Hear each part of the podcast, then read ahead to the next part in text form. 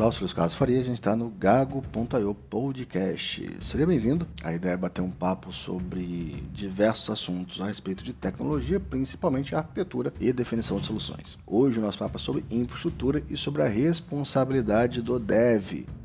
Então a gente está sobre duas visões, onde de um lado a gente tem quem defenda que o dev precisa saber quase nada de infraestrutura, infraestrutura é coisa de ops, e de outro lado você, a gente tem quem defenda que o dev precisa conhecer tudo, conhecer de ponta a ponta tudo que vai rodar na aplicação dele, onde a aplicação está rodando, quais são as dependências físicas e lógicas enfim, essa compreensão desse universo completo como, como papel fundamental no desenvolvimento de uma aplicação. Aqui a minha defesa é para que o dev conheça todo o stack, todos os elementos que ele precisa para desenvolver, para que ele tenha um conhecimento pleno dos produtos, das ferramentas, da arquitetura de infra, dos elementos que compõem essa arquitetura, para que ele possa tomar boas decisões e não só do que ele tem ali na aplicação que está rodando, mas do que ele pode vir a ter de solução, que ele pode propor de solução para conseguir ajudá-lo a construir melhor suas aplicações. Por isso, para mim é importantíssimo que ele conheça a infraestrutura. É importantíssimo que ele conheça bem o web server, se a gente está falando de desenvolvedor web, o desenvolvedor web precisa conhecer web servers, proxy reverso, caching, CDN, todos os elementos são fundamentais para uma aplicação web de larga escala e é importantíssimo que ele tenha esse conhecimento. E somente com esse conhecimento ele vai conseguir tomar as melhores decisões para os cenários mais diversos ali, onde ele pega um problema, onde ele pega uma, uma configuração que talvez ou ele, um comportamento, ele sabe o que esperar daquele, daquele mecanismo que está ali na frente da aplicação dele, ele sabe quais são as preocupações que ele tem que ter. Ele pode não ser especialista, mas ele, ele sabe lidar com aquilo. Diferente de quem não faz ideia de como se comporta um proxy reverso, e às vezes você passa dias com um problema só por você não ter um conhecimento de, do que o proxy reverso está fazendo, do que é o papel do proxy reverso, ou de quais capacidades dele, porque que num cenário específico em que você se pauta por ele estar funcionando, algo não está acontecendo. Então, se você não conhece bem esses caras, não tem o mínimo de conhecimento, a probabilidade é que você vai patinar muito, você vai ter muito problema. E independente de você conhecer ou não, muitas vezes esses elementos estarão presentes na tua arquitetura. Eles estarão no teu stack e quer você queira, quer não. Às vezes é um requisito da infra. Se a gente olhar bem para o Windows ou para o Linux, a gente sabe que não existe port sharing. Então, se eu tenho duas aplicações web em dois endereços é, no mesmo host, obrigatoriamente você tem alguém mediando essa comunicação. Ou você tem um web server que está hospedando as duas, ou você tem um proxy reverso que está distribuindo para duas, para as duas outras aplicações, que é o cenário mais comum com Docker. Você não vai ter dois containers hospedando na mesma porta, porque o Linux não permite dois processos plugados na mesma porta, assim como o Windows também não permite. Então, se você acha que proxy reverso é um cara adicionado a mais no stack, você nunca vai lidar com isso, saiba que até um, qualquer plano gerenciado, qualquer plano compartilhado de servidor que você pega nos principais players, enfim, você vai ter ali alguém, algum tipo de proxy reverso mediando a requisição para o teu nodo de um cluster ou para o teu server, ou talvez tenha no próprio server, mediando para suas diversas instâncias de container naquele host. Então você precisa lidar com isso no dia a dia, mesmo que você tenha uma aplicação pequena. Às vezes não é o não é exatamente você que está botando aquilo ali, mas alguém colocou. Porque se você pegar em linhas gerais, você não tem port sharing fisicamente em host algum, nem no nem Linux nem no Windows o que existe de port sharing no Windows é uma. Port sharing é uma abstração, é uma coisa fake. Embora tenha esse nome, port sharing é uma coisa fake no Windows. É o Windows cria um processo que hospeda a sua porta e como ele tem o .NET por trás, como ele, como a própria Microsoft é dona do, do stack, ela faz com que mesmo que você configure para ele consumir a porta, quando tem port sharing habilitado, aquilo ali troca de comunicação, não é mais HTTP no, direto na porta. Você tem ali um outro processo mediando isso e esse, essa parte de mediação faz com que só um processo que não é o seu esteja consumindo a porta. Então, quando você acha que tem uma mágica qualquer, ou que você consegue partir a porta, e putz, não, no Linux não pode. Não, não é assim. Não é por essa linha. O ponto que eu quero chegar é: você precisa conhecer a infraestrutura para entender como essas coisas funcionam, para entender os benefícios e talvez propor algum deles, propor algum elemento desses. Às vezes você está tentando resolver, por exemplo, SSL Você quer botar SSL na sua aplicação e você está ignorando que tem um proxy reverso na frente que é HTTP ainda. E aí, o que, você faz? Ou às vezes você tem que botar um certificado em 40 aplicações, 40 endereços, e você produz 40 certificados diferentes, com inspiração diferente, com simplicidade diferente, gerenciados na aplicação. Então, talvez, se você tem um processo de automação, você tenha que fazer um redeploy da aplicação para poder botar um SSL. E aí eu proponho algo diferente. E se você, por acaso, bota o SSL no teu proxy reverso, onde você tem uma gestão ali só do proxy reverso separada da gestão da aplicação aplicação sequer cai para você botar um, um, certificado novo ou fazer alguma coisa do gênero. Então você tem que entender que esses elementos são do dia a dia. Ah, mas isso é a parte de web, a parte específica de front, né, de, de rota, onde sua aplicação até chegar no usuário. Mas você tem preocupações paralelas de qual protocolo você está usando. Você está usando HTTP2, você está usando HTTP1? Qual a diferença entre eles? Que, que isso gera de, de gargalo ou, de, ou que gera diferença quando você tem um ou outro funcionando? Será que você está pronto para trabalhar com CDN? Qual, o que, que o CDN faz? Quais são os tipos de CDN? Como é que você faz um domínio, por exemplo, reaproveitar o cache do browser? São detalhes que têm muito a ver com infra, mas tem muito a ver com aplicação também. Tem muito a ver com o jeito como você consome seus, seus recursos, ou de como você distribui seus recursos. Então, como é que você lida com disponibilidade? Como é que você lida com a possibilidade de fazer um deploy da sua aplicação e durante esse deploy você tem a aplicação offline ali? Como é que você faz isso? A aplicação não seja aplicação, pode ser uma API. Como é que você lida a resiliência? Como é que você garante resiliência? Você está usando algum tipo de mecanismo de caching? Você está usando alguma infraestrutura de roteamento que seja eficiente o suficiente e disponível o suficiente para tua aplicação ficar fora e ela está respondendo por você? Como é que está lidando com isso? Então, ter essas informações em mão e saber quando usar cada uma delas é fundamental para você tomar uma boa decisão. Você precisa conhecer esses elementos, precisa ter ciência de que se você usar, por exemplo, um log em disco, você vai afetar o I/O você vai dificultar, por exemplo, a parte de monitoramento. Então, se alguém, por exemplo, quer monitorar a aplicação, ela é obrigada a consumir seus logs, ou você é obrigado a passar esses logs para alguém consumir por você, para alguém centralizar isso. Será que seus logs têm dados suficiente? Será que eles são estruturados de forma eficiente? Log é um ponto que a gente vai discutir em algum momento aqui, especificamente, falando de logs, logs não string, logs estruturados.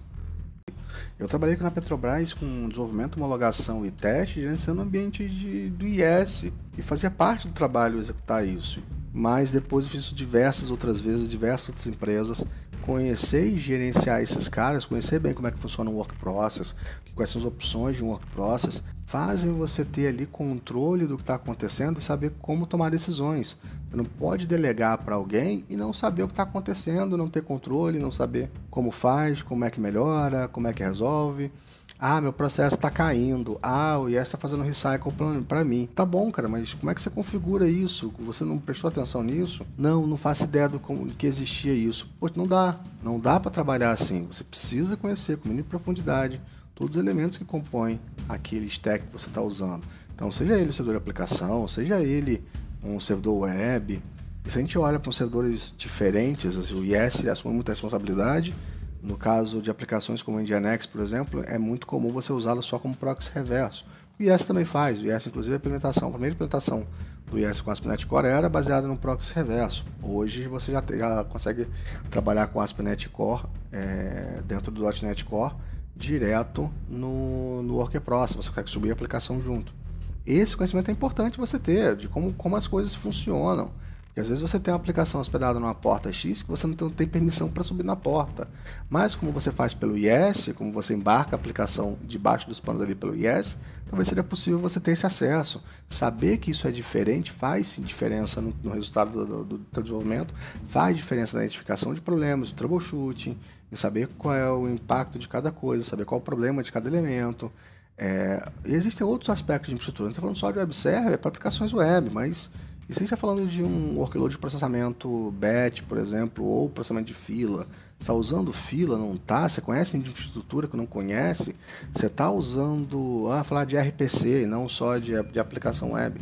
Você está usando gRPC, sua, sua infra suporta HTTP2, você está querendo propor a gRPC na tua empresa, mas você já, já identificou o impacto de aplicar é, todo o stack de, de HTTP2 no teu, no teu parque? Faz sentido para você? Quais são os ganhos? Então, saber disso é extremamente relevante, é muito importante para que você tenha melhor controle melhor, e mais, seja mais fácil você manter esse parque. A intenção de você ter toda essa, toda essa informação é que você seja mais assertivo, você identifica problemas mais rápido, identifica problemas que não necessariamente estão na sua aplicação, ela pode estar num componente desse, que quer você queira, quer não, estão presentes na tua arquitetura. A gente consegue identificar o que está certo, o que está errado, o que pode melhorar. A gente consegue não assumir responsabilidades que são de terceiros. Então, ter esse controle, ter essa, esse conhecimento é importantíssimo para você tomar melhores decisões. Ah, qual o nível de persistência do meu log? Ah, estou persistindo em disco, estou persistindo remoto. Ah, estou persistindo síncrono ou não síncrono. Então, são aspectos que você tem que levar em conta. Se você não levar isso em conta, teu projeto pode fracassar, você pode ter problemas, você pode ter que virar à noite resolvendo um problema em cliente, ou se você não, não, não, não tem essa, essa atribuição de resolver problemas, porque você desenvolve para consultoria ou algo do gênero, talvez você esteja botando alguém em maus lençóis, talvez esteja colocando o cara de infra num, num cenário ruim, talvez esteja botando o cliente num cenário ruim, ou talvez você esteja colocando o seu próprio time inteiro. Há a possibilidade de você acabar zoneando a coisa de uma forma em que todo o teu time é penalizado pela falta de conhecimento dos elementos que compõem uma arquitetura, uma arquitetura completa de uma aplicação. Bom, eu acho que por hoje é só isso. A ideia é mostrar que isso é relevante, isso é importante. É, eu sou uma prova viva disso. É, eu sempre gostei muito de, de desenvolvimento e infraestrutura não pelo aspecto de máquina, mas pelo aspecto de saber como é que a aplicação roda, o que, que eu posso usar mais, como é que eu posso não desenvolver alguma coisa. E não porque eu não gosto de desenvolver, não, pelo contrário, eu adoro desenvolver, só que eu não gosto de inventar roda quadrada. Eu acho que a possibilidade de tentar recriar, por exemplo, um RabbitMQ baseado num banco SQL, por exemplo, no SQL Server, no Oracle, Postgre, é uma ideia de jirico, é uma ideia louca de que eu tô vou tentar ali com me, embora tenha quase 20 anos de experiência com desenvolvimento, não não quer dizer que eu vou fazer uma solução que se compare com a deles. E por que isso? Porque você é ruim? Não, cara, não é isso. Longe disso, não, não, não acho que eu seja um profissional ruim. Eu só acho que eu não tenho aquele skill de ver fila no dia a dia o tempo todo pelo aspecto de quem constrói filas. E não tendo essa expertise, implementar alguém que me entrega todos os recursos que ele me entrega, que são poucos, tá? Mas são, mas me dão tranquilidade no meu dia a dia, faz com que, me, que eu não tenha dor de cabeça de tentar recriar ou tentar reinventar uma roda que não tem features importantes ou que não tem features que são cruciais até. Então esse é o ponto que me chama a atenção, é o ponto que me faz é, tentar compor soluções com soluções especialistas. Então eu uso bastante RabbitMQ, eu uso bastante Redis, eu uso o Elastic e o stack inteiro da, do Elk Stack, o Elasticsearch, Logstash, Kibana, a rodo. É... Por quê? Porque me ajudam a não ter que desenvolver muita coisa. Eu me preocupo com o código que envia mensagem para esses caras, mas não me preocupo com a responsabilidade que eles assumem. E isso torna todo o processo limpo, torna todo o processo mais fácil de manter, mais fácil de gerenciar. E me dão flexibilidade. Eu consigo trocar de vendor, usar soluções melhores, é, entender bem o que está acontecendo com a minha aplicação, entender como ela se comporta naquele mega stack. É, conhecendo de web servers, por exemplo, dá, dá para fazer automações, dá para fazer é, coisas que você naturalmente pensaria em fazer manualmente, onde você já faz automatizado, já produz certificado. Um exemplo é produzir certificado. hoje já no meu site produz certificado automático. Cara. Tem um processo que roda a cada dois meses que vai deixar o site offline por 10 minutos para poder gerar os certificados. A cada dois meses eu tenho 10 minutos de downtime. Isso para mim é irrelevante. Isso para mim faz parte do processo. E se eu quisesse muito, poderia deixar o site online o tempo todo. É possível a, a como fazer isso. Eu só não tentei fazer, só não me dediquei a fazer isso porque para mim é, é, irrelevante esse tipo de, de, de, esforço, dado o ganho que eu tenho, dado a perda, a perda que eu estou tendo, entendeu? Então é só uma lembrança sobre o que, que quais, que, quais brigas você quer brigar e onde você precisa é, empenhar seu esforço. Mas já num cenário de produção, cenário de aplicação corporativa, eu facilmente colocaria isso para automatizar e mesmo assim não teria. O próprio reload seria algo feito em duas fases. Bom, por hoje é só, pessoal. A gente já está em 17 minutos aqui e quase 18. E eu peço que você se inscreva no canal, inscreva aqui no, no nosso podcast e a gente volta amanhã com mais um assunto legal. Se você gostou, deixa seu comentário. Tem aqui o link para você mandar um áudio para mim, para poder fazer uma resposta para você. Então, manda que eu te escuto, a gente faz uma parada maneira aqui, a gente tenta responder. De repente, seu, sua dúvida vira um episódio inteiro, beleza? Valeu! Mas o ponto que eu quero levantar é: você só é capaz de conhecer bem, de propor boas soluções e endereçar melhor problemas se você tem conhecimento pleno daquilo que você está usando, de onde você está rodando a sua aplicação, dos recursos disponíveis para executar a sua aplicação e é assim que você consegue ter melhores soluções, ter um desenho mais adequado para cada problema. E é assim que você tende a ter mais sucesso. E eu sou a prova viva disso, sou a prova viva é, nos projetos que eu toco, no conteúdo que eu produzo, na ajuda ao, ao pessoal da comunidade. É, dá para notar que meu, meu skill é um skill misto propositalmente. Eu entendo que eu devo conhecer bem onde eu estou rodando minha aplicação. Eu devo, então, se eu estou trabalhando com Windows, eu preciso conhecer bem o Windows. Então, o que, que eu preciso conhecer? Cara, registro, toda a parte de file system, o que, que você. hospedagem de aplicação e componentes, dependências, então, todo o arcabouço ali. Sobre observers, você precisa conhecer bem Nginx, Kestrel, IS,